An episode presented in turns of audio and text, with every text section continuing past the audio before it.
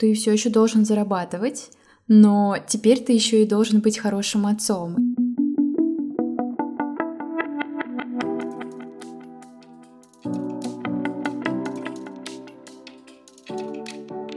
Всем привет!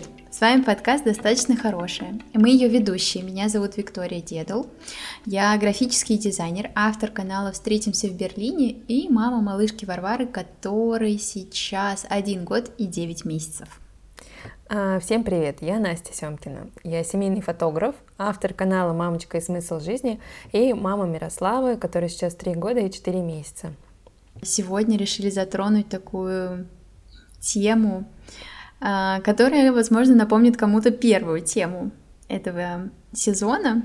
А, это тема «Достаточно хорошие папы». Вначале мы говорили про достаточно хороших мам, но решили, что не можем обойти наших а, мужей, отцов, нашего, наших семейств. И хотим поговорить сегодня про то, кто такой достаточно хороший папа, в современном мире. Чем он отличается от... Наших пап, да, в какой-то степени. Да.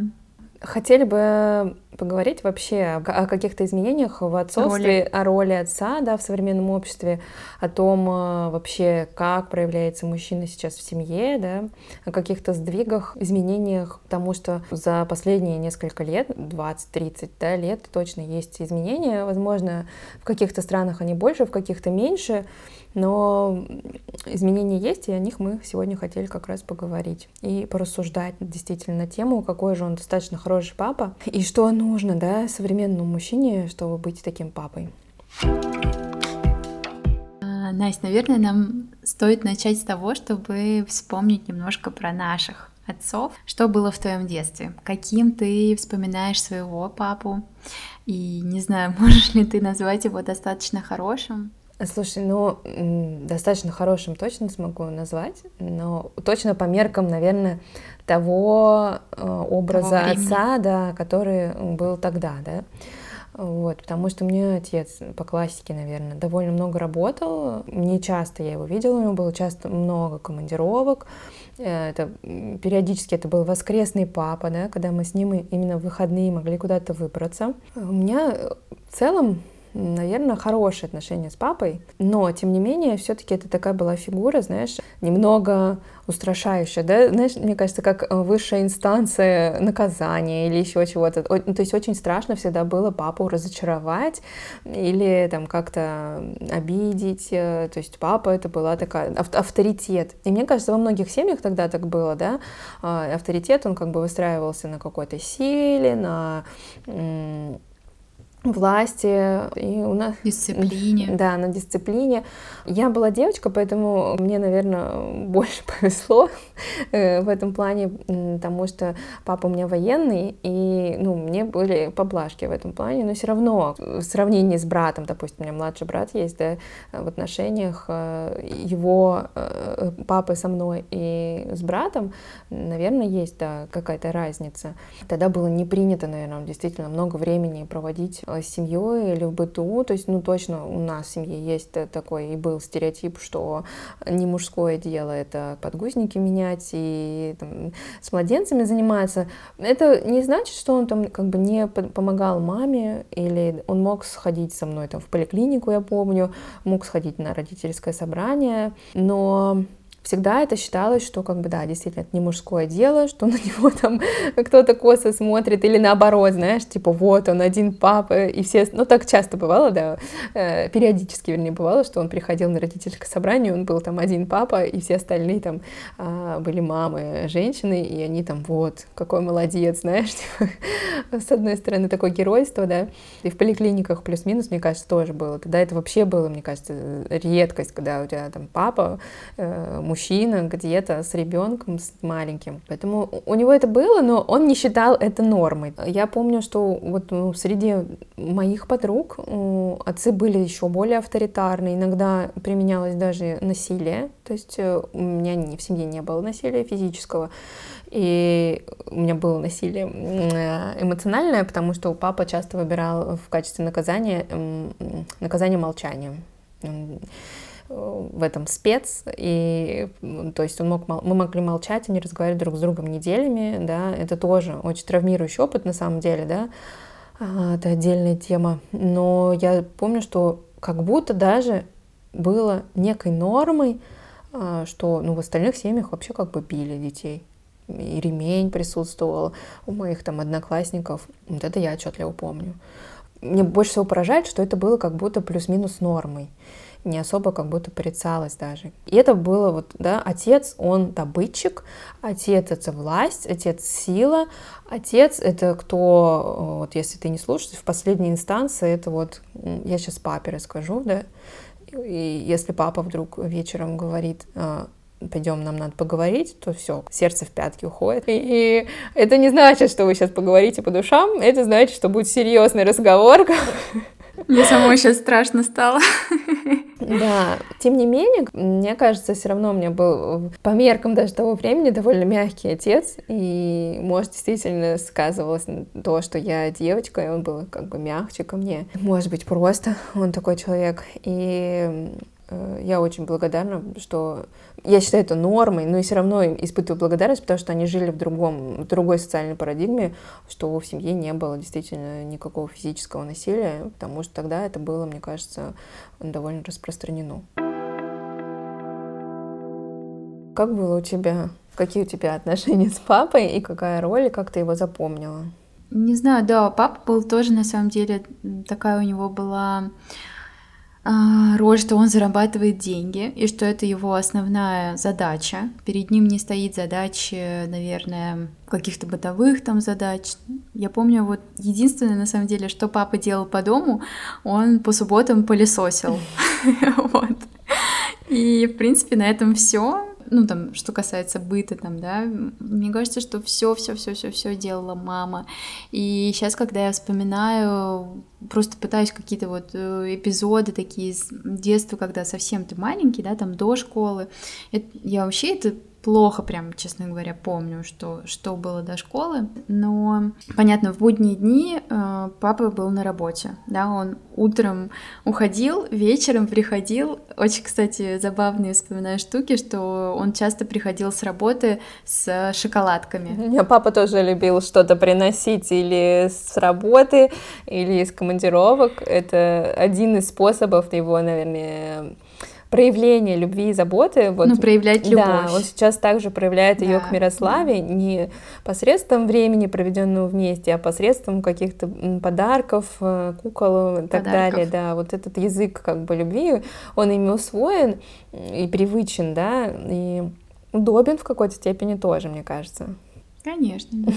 Он такой экономичный, да, можно да, сказать, да. да. Ты не тратишь много ресурсов, не сильно вовлекаешься, но при этом в глазах своего ребенка ты э, классный родитель, ты принес шоколадку и, в общем, в принципе, заслужил э, любовь э, таким образом. Да, из-за того, что папа там много работал, а, в будни его фигура неясно проявляется в моем сознании. Но на выходных, мне кажется, мы проводили довольно много времени все вместе, там и с мамой, и с папой, где-то гуляли, куда-то ходили вместе, куда-то могли поехать. В принципе, фигура папы вот выходного дня точно присутствовала. Но я точно знаю, что папа был не эмоциональным, а, вот точно не было каких-то там, не знаю, душевных разговоров, вот как ты сказала, да, что если папа говорит, что сегодня вечером нам нужно поговорить, это не означает, что это будет какой-то приятный душевный разговор, и что тебя спросят о чем-то важном.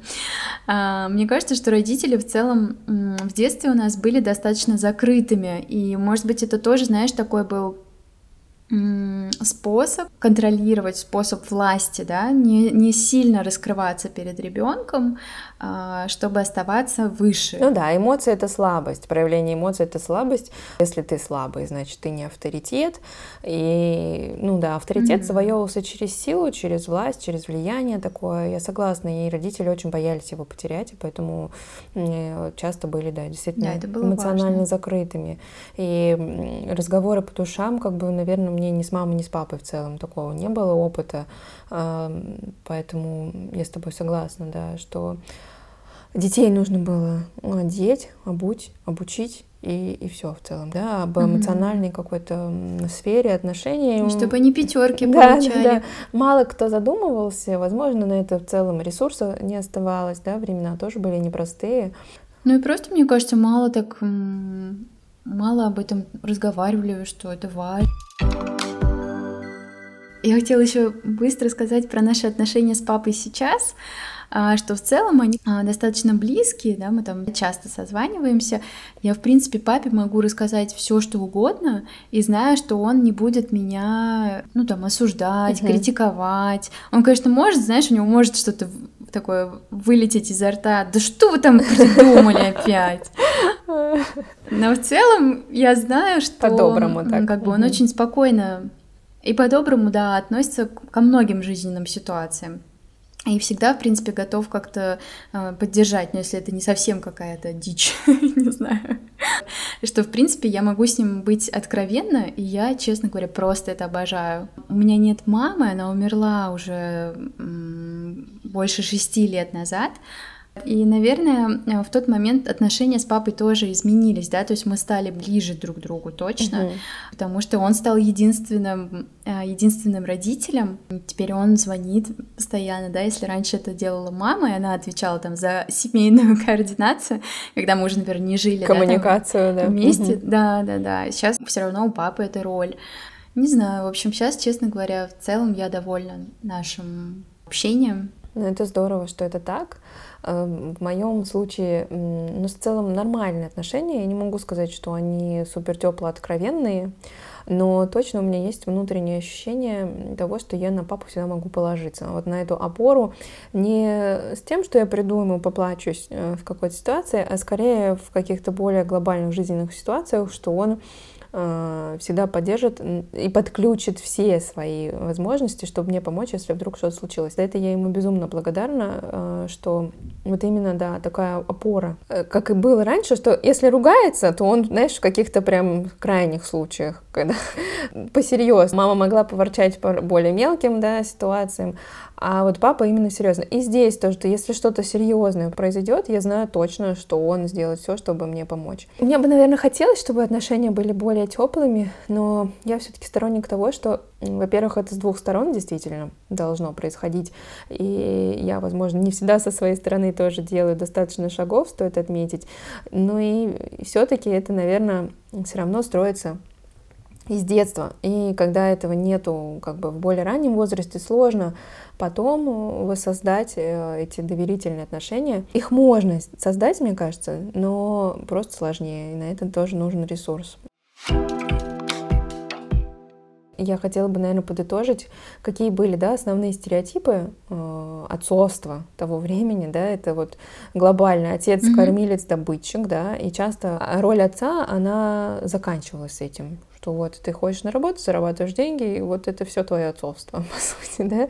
Э, часто мужчины не включались в быт от слова совсем, и воспитание детей тоже, может быть, действительно по каким-то каким-то глобальным вопросам только, да, условно, какой институт выбрать там, уж точно не меняли памперсы и не гуляли с колясками, да, что отец это авторитет, да, такая как бы высшая инстанция, mm-hmm. что это к сожалению, не, часто не взрослый, к которому можно обратиться за помощью, а скорее взрослый, который, как бы, да, от которого можно получить некое наказание.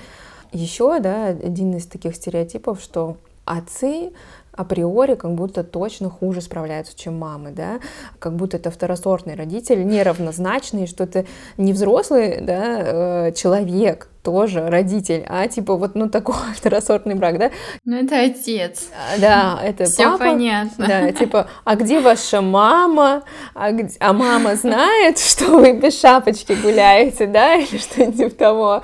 А, как же, как же мама вас оставила вдвоем? Ну это вот от том же, да, что вот мой папа мог пойти в поликлинику, но мог получить там, наверное, кучу комментариев, и это тоже как бы мужчину, мне кажется, не подталкивало к тому, чтобы в следующий раз тоже а, взять и пойти, допустим, пойти, на, да? Да, в поликлинику или на родительское собрание, потому что там он получит и либо какой-то элемент стыда, да, какую-то усмешку со стороны, да, или вот, ну, ты же папа, ну, что ты тут делаешь, да, ну вот иногда и сами, сами мамы и женщины, мне кажется, тоже такую роль отводят отцам, и тем самым как бы получается замкнутый круг, что отцу как бы не хочется вовлекаться, потому что, ну, если тебе говорят, что у тебя не получится, да, и что ты там неправильно держишь младенца, но тебе не хочется как бы пробовать. Еще один, да, это то, что мы говорили отчасти про эмоции, что эмоции наши родители, да, не показывали. И в целом, как будто вовлеченный отец, да, который принимает участие в воспитании или больше в быту, а, помогает жене, даже не помогает, а просто участвует, да, а, он как будто менее мускулинный, более слабый, какой-то mm-hmm. вот не мужчина. Да-да-да. Да, есть такое, мне кажется, тоже. Не мужик. Не мужик, да. Ну что ты тут с пеленками, это вообще не мужское дело. Давай лучше в пятницу пойдем пивка попьем, как бы. Точно. И на рыбалку поедем. И на рыбалку, да. А здесь э, забывается о том, что у мужчины действительно может быть, во-первых, желание это делать, и это тоже нормально, да, и быть более вовлеченным отцом, и более участливым мужем, и больше вообще вкладываться в семью. И это не значит, что он менее маскулинный или слабый, просто это его ценности и приоритеты. От этого, наверное, можем перейти к тому, что вообще сейчас происходит, да, mm-hmm. и в мире, и в целом в наших семьях с тобой, да, у нас есть теперь опыт не только со своими папами, да, но и с мужьями в качестве пап наших детей. Можем с этого, кстати, начать. Как Артем себя проявляет в его роли а, папы по отношению к Варваре? Расскажи. Наверное, стоит начать с того, что Э, нам повезло, и у нас был опыт партнерских родов. И мне кажется, что это такая первая ступень в отношениях а, между ребенком и папой, когда папа видит ну, собственно, появление ребенка на свет. И мне кажется, что и многие так говорят, то уже это дает очень многое отношениям ребенка и отца. Первые дни в роддоме, например, мы тоже были вместе. И это, кстати, забавно, а, потому что там иногда приходили, знаешь, такие нянечки или там уборщицы, кто помогает. Несмотря на то, что мы рожали в таком роддоме, где часто партнерские роды происходят, и мужчины часто остаются на этот послеродовой период, все равно там многие хихикали, честно говоря. Вот, хихикали. Что, потому что Артем как бы был там, и они типа вот, что он не на работе, да, или что? Ну да, да, да. После родов я вот достаточно плохо себя чувствовала, мне было тяжело там а, вставать, ходить и так далее. И я просто лежала в основном. И когда приходили даже какие-то врачи или вот кто-то, знаешь, там помочь что-то показать, а, всегда Артем был с Варварой, потому что мне просто чисто физически было сложно это делать. И вот, ну там, многие говорили там, ну, в общем, не знаю, какие-то такие были забавные комментарии, а, что, мол, ой, папочка тут всем занимается, посмотрите. И, но да, действительно, Артем с первых дней жизни он был погружен во все процессы, кроме грудного вскармливания. Да, то есть это то, что он физически не мог делать, все остальное переодеть, помыть, искупать, с какого-то момента, да, там уложить спать, погулять, ну, в общем, честно говоря, одеть. Я не знаю, а, с какой задачей Артем не может справиться. Он может справиться реально с чем угодно, и с некоторыми задачами справляется лучше меня, надо это признать. У нас есть тоже такие пункты, это факт. Да. И уже оказывается, что это не женское дело, да, это дело родительское, и Артем полноценный родитель. Первый, наверное, год жизни Варвары а все равно я больше времени проводила с Варварой, потому что Артем работал. Он работал, и а, наверное, у нас не стояло выбора между тем, например, кто уйдет в декрет, потому что уровень зарплаты у Артема был в два с половиной раза выше. Поэтому у нас не было варианта, что, например, Артем остается в декрете. Хотя мне кажется, если бы уровень зарплат у нас был бы в другую сторону, да, перевешивал, может быть, мы могли бы сделать такой выбор. Я не знаю, не уверена. А, вообще, мне кажется, очень крутой идеей хотя бы на какое-то время уходить в этот декретный отпуск э, двум партнерам, да, и маме, и папе, чтобы погрузиться в эту роль, провести вот это первое время со своим э, младенцем, помочь одному, пар... ну, один партнер может помочь другому. Мне кажется, это супер обалденный опыт, который, ну, знаешь, можно, в который включаться вдвоем. Но да. понятно, что такая возможность очень редко у кого бывает, э, чтобы там, знаешь, взять этот продолжительный отпуск. У нас не было такой возможности. Но Артем всегда помогал. Все вечера проводил с Варварой после работы, все выходные, все, ну, в общем, все свободное время он был с нами, он был с Варварой, и мне кажется, у него, то есть, знаешь, ему очень хотелось быть вовлеченным, ему очень хотелось быть рядом, ему хотелось э, помогать, и на самом деле в первый год в принципе, все наши какие-то увлечения, заботы, хобби, они все отошли на второй план, да, то есть не было возможности ходить тренажерный зал, например, да. потому что вечером тебе после работы хочется бежать домой к своему малышу и успеть хотя бы пару часов с ним побыть, а не идти за штангу. вот. Да. И, в общем, как-то вот так. Сейчас э, у нас тоже такое очень э, гибкое распределение и домашних обязанностей бытовых, и, собственно, времени с Варварой Артем продолжает проводить с ней большое, большую часть своего свободного времени. А, и даже иногда там, не знаю, в течение дня тоже может перехватить и как, чем-то помочь с Варварой. Кстати, очень классная фраза, я, наверное, этим закончу. А, когда я была беременна, а, я у Артема спросила, «Э, Артема, ты же будешь мне помогать? И он сказал, слушай, я не буду тебе помогать, потому что, в смысле, я буду полноценным родителем, я не буду тебе помогать, я буду папой. Мне эта фраза очень запомнилась, и, в общем, как-то меня очень успокоило. И, в общем-то, все так и есть. А, я не знаю, кто кому помогает. Иногда мне кажется, что это я помогаю Артему, а не он мне. Расскажи, как у вас, как сложились отношения и насколько Никита включенный отец, как он отличается от предыдущего поколения. Э, слушай, ну, во-первых, э, действительно фраза очень классная, э, которую сказал Артем. Мне кажется, Никита, Никита транслировал что-то похожее примерно, но для меня было в какой-то момент открытие, уже когда Мирослава была чуть постарше, когда он искренне сказал, что он как бы он хочет с ней проводить больше времени, чтобы у него была возможность, что на самом деле современные папы, вот да, Никита, что они действительно хотят проводить время с своими детьми, и часто страдают от того, что у них этой возможности нет, действительно потому, что они вынуждены работать э, и обеспечивать финансовую семью, потому что действительно зачастую у них больше зарплата, и финансово выгоднее, чтобы мужчина продолжал работать. Мужчина поэтому тоже не может там условно уйти в декрет, даже если он хочет, потому что просто семья будет как бы меньше зарабатывать, да. да. И что многие мужчины, по крайней мере в моем окружении, они действительно хотят время с детьми проводить. Он включенный папа, и видела, как, ну как бы он э, действительно много делал сам тоже.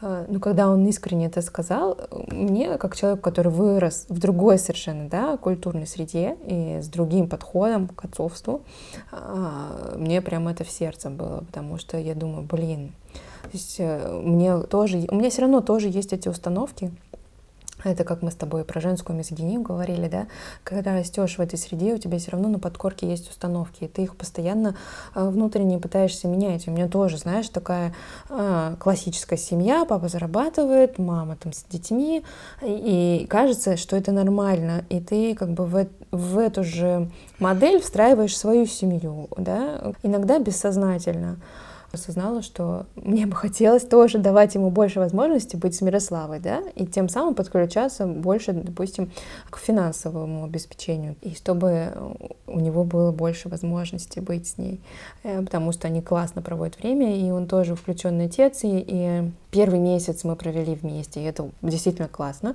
Была возможность, то, что Никита работал на себя, в сны какие-то, да, там работал, то есть первый месяц мы действительно провели все вместе, втроем, помощников э, параллельных, действительно это сближает. И даже есть, по-моему, исследование о том, что э, уход за младенцем, бытовые все э, вот эти процессы, они на самом деле да, формируют привязанность. И когда папы вовлечены в этот процесс, эта привязанность формируется, формируется формируются отношения из вот этих вот смен подгузников, там, у кого-то кормлений, да, купаний и переодеваний.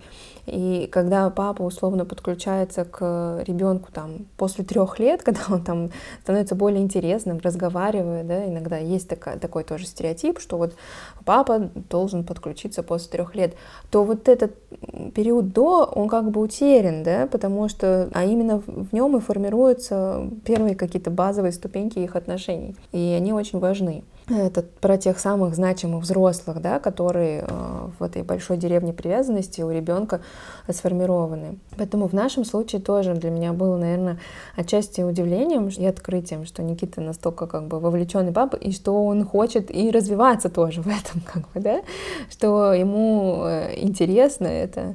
И многие вещи тоже, которые уже, знаешь, элементы эмоционального интеллекта, э, какого-то общения, воспитания. Многое что-то у меня узнает, где-то тоже э, хочет этому учиться, потому что в их же детстве и в, до этого всего не было. Я, у меня больше возможности и это изучить, и я ему уже какую-то переработанную информацию тоже передаю, потому что тоже важно. На бытовом уровне, я думаю, ну, Мирослава точно может э, с Никитой остаться, и они не пропадут. И какие-то вещи он действительно тоже делает лучше меня. Например, голову помыть ей может только он без слез. И я просто в этот процесс как бы пока что не лезу, потому что, ну, у нас постоянно истерики, если я это делаю. А Никита каким-то образом, не знаю, магическим, он не, не выдает мне своих секретов. Делает это все без одной слезинки, и весь этот процесс проходит очень э, приятно для обеих сторон. Я хотела тебя перебить и сказать, что я иногда прямо учусь чему-то. У Артема ты сказала, что я не лезу, да, там в этот процесс. А, а я иногда вот э, у меня не получается уложить Варвару, а Артем там опять это сделал за пять минут. И я просто говорю, Артем, я говорю, рассказывай как, как ты, ты это, сделал? это сделал. И он действительно иногда мне прямо дает какие-то советы. Э, иногда такие, о которых я не догадываюсь даже. Он говорит, сделай вот так и вот так, Вик.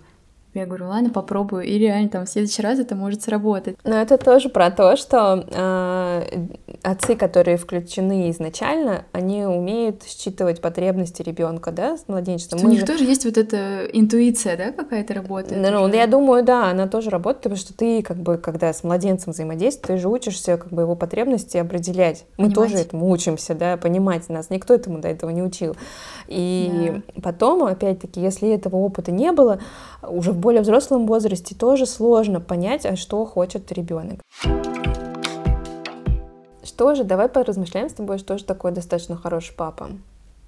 Вообще, можно ли это как-то характеризовать? Как ты думаешь? Мне кажется, что в первую очередь э, достаточно хороший отец, ну, в современном понимании, возможно, это изменится а, позже. Угу. Это достаточно вовлеченный отец, да, это тот отец, который включен в процессы, знаешь, какие-то семейные, вот как мы говорили много уже раз э, про это, что может заменить маму в любом вопросе, может сходить а, в поликлинику, погулять, поменять памперс, помыть голову. Да, да. Мне кажется, еще очень важно, чтобы он был доступен и физически, и эмоционально, потому что, как мы тоже уже сказали, наши отцы часто были, и мамы тоже, да, мини эмоционально недоступными. И мне кажется, вот сейчас, да, тоже сдвиг идет, и все стараются изучать эмоциональный интеллект, и обучать этому своих детей и себя, э, и папы в том числе, и они больше говорят тоже про свои эмоции, с детьми в том числе. Им интересна эмоциональная жизнь их детей и то, что они переживают. И вот на этом, на этом базисе да, хотят выстроить как доверительные отношения с ребенком, да, доступность и вот желание выстраивать отношения. И понимание того, что эти отношения выстраиваются вот с этих базовых каких-то младенческих моментов, и что это уже отношения. Часто замечаю, что Артем, э, когда Варвара расстраивается или злится, он прям тоже начал проговаривать его, ее эмоции. А, говорит, Варвара, я понимаю, ты сейчас злишься, да? Или ты расстроилась, ты расстроилась. Вот, и, в общем, это действительно очень эм, здорово наблюдать за таким э, экологичным общением с ребенком. А, единственное, знаешь, э, наверное, зона роста Артема а, это больше рассказывать а, про свои эмоции. Он в целом в этом смысле очень закрытый а, человек.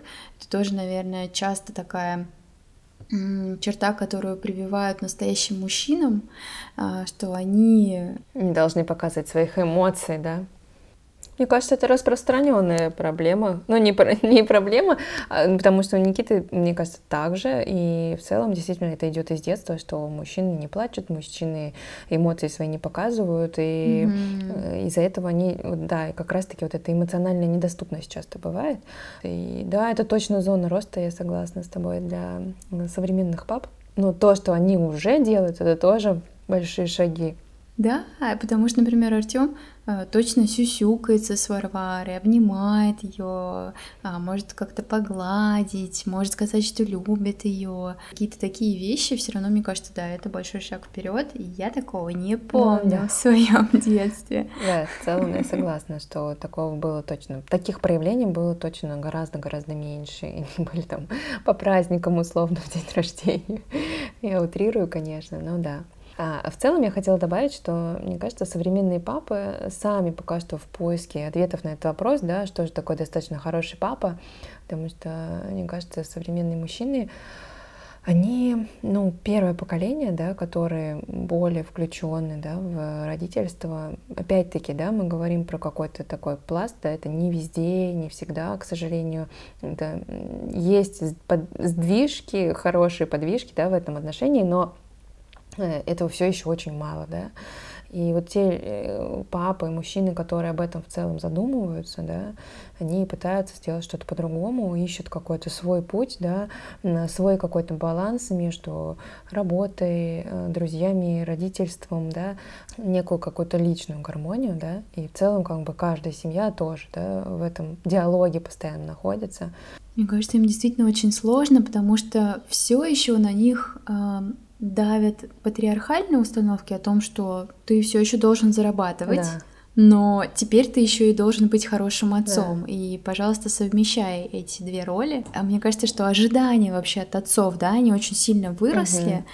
Угу. При этом вот эта вот вторая часть, которая всегда и была, она осталась на самом угу. деле, да. Ну, то есть они все еще добытчики чаще всего, да, чаще всего они все еще должны зарабатывать деньги, но да, у них появилась вот эта вот э, новая их... Дополнительная опция. Да, дополнительная опция и дополнительная роль, да, вот этого включенного отца. И как балансировать в этом, мне кажется, это действительно задача не из простых. Да. То есть не каждый мужчина, я думаю, может вообще с этим справиться, потому что это действительно сложно. И хорошим оставаться отцом, и в то же время зарабатывать деньги, и в то же время на работе проявлять себя, да, так, чтобы можно было рассчитывать на повышение.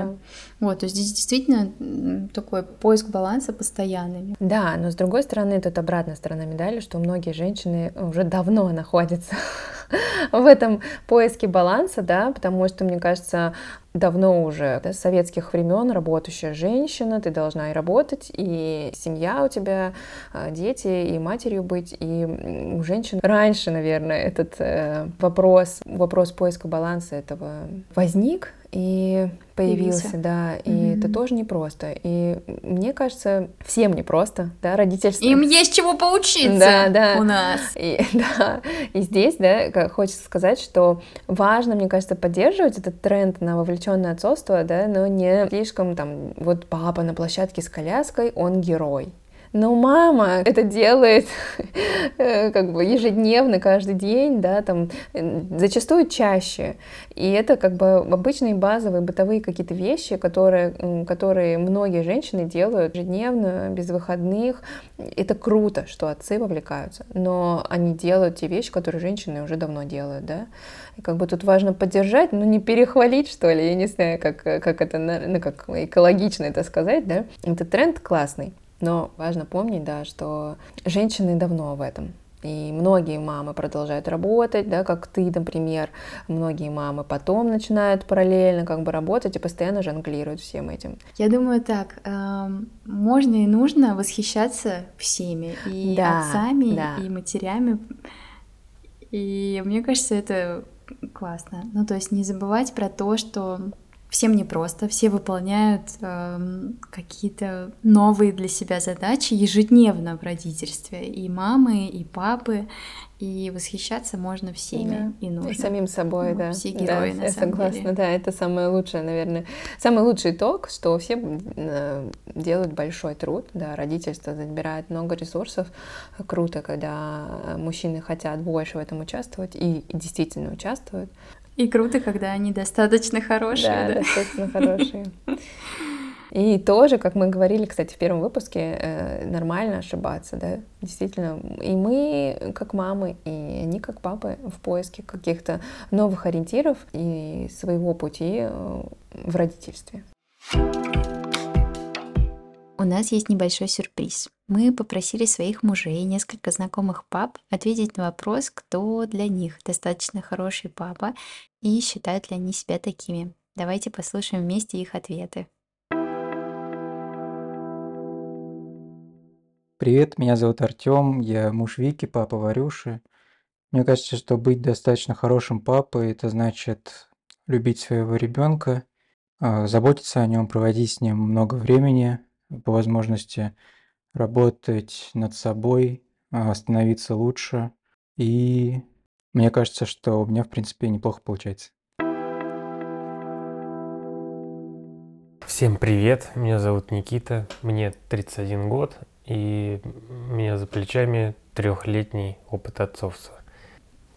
Отвечая на вопрос, что такое достаточно хороший отец, сначала очевидно, что важно любить, важно заботиться о ребенке, важно быть рядом с ним, чтобы он знал, что не только мама есть рядом, есть второй э, взрослый, второй родитель, который тоже его поддерживает, который э, его оберегает, э, к которому можно всегда обратиться за помощью. И это не какой-то человек, которого ты видишь там раз в неделю, это твой отец, и он рядом. Конкретно вот в таком возрасте от нуля до трех еще важно быть э, буквально, э, ну если не суперменом, то универсальным солдатом, который умеет э, практически все. От бытовых вещей до каких-то более сложных материй, эмоций, к тем, что с вами, с вами поделилась супруга, какими-то знаниями, вы запомнили их и стараетесь э, применять, стараетесь следовать этому.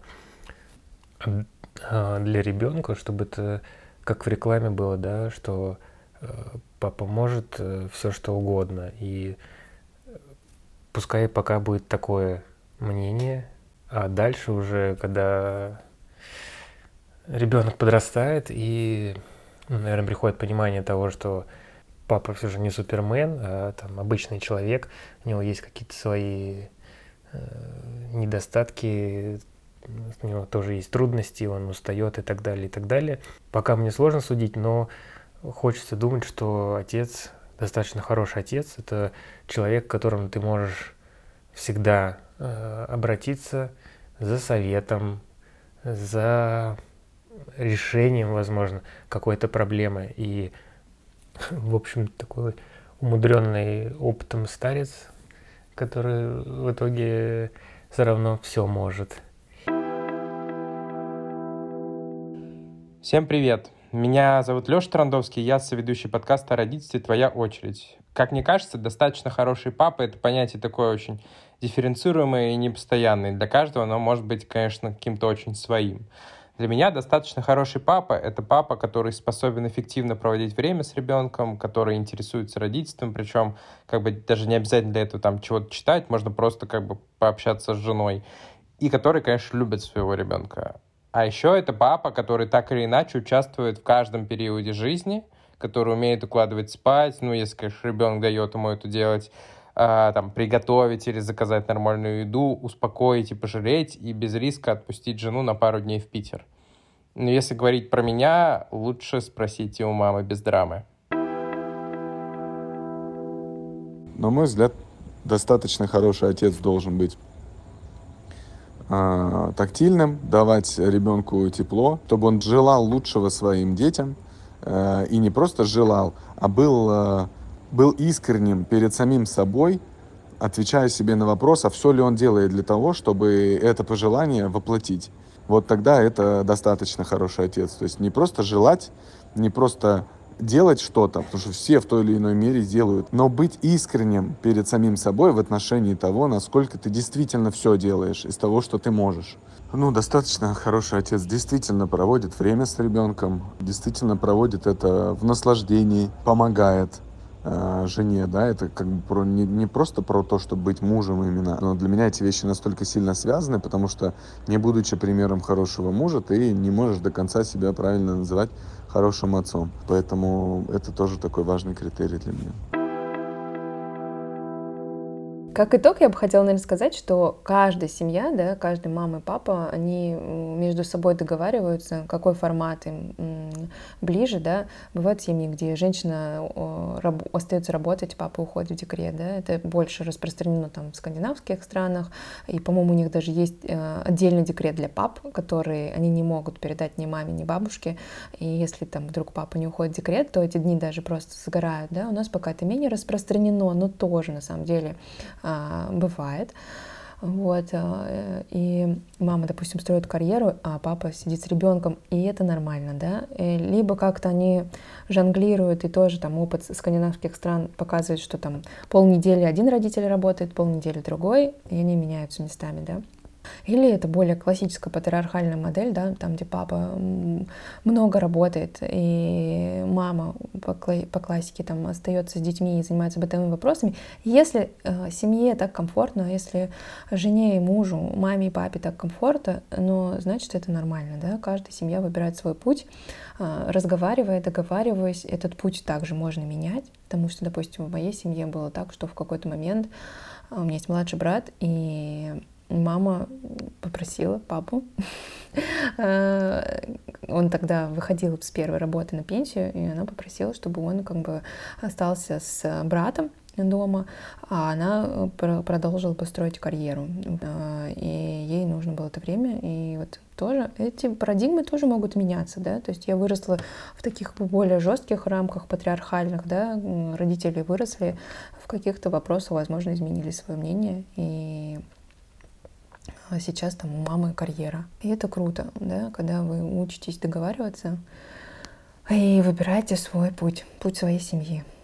Ну что ж, э, такой прекрасный светлый финал, мне кажется, у нас э, получился. На этом мы хотели бы завершить первый сезон подкаста достаточно хороший. А, мы с Настей очень гордимся, на самом деле, а, нашим проектом, что мы от э, идеи до воплощения прошли этот путь вместе и надеемся, что будем идти дальше, пока уходим на каникулы, а, чтобы подумать, э, поразмышлять над новыми форматами, темами, а, в общем, чтобы сделать э, подкаст еще лучше. Интереснее, да. Поэтому будем ждать вас уже осенью. Если вы пропустили вдруг другие эпизоды, а, то тоже приглашаем вас к прослушиванию и напомню, чтобы вы ставили нам оценки и писали отзывы на всех платформах, где слушаете нас. Мы все читаем и видим и очень благодарны вам. Я хочу добавить на всякий случай, что я тоже очень рада, что мы выпустили целый сезон из восьми эпизодов с классными темами, а, и на подумать, и поразмышлять, и э, какие-то где-то посмеяться. Я тоже э, рада. Уходим действительно да, на каникулы, чтобы делать все еще лучше. Всем классных каникул и отпусков. Всем спасибо. Пока-пока. Всем пока.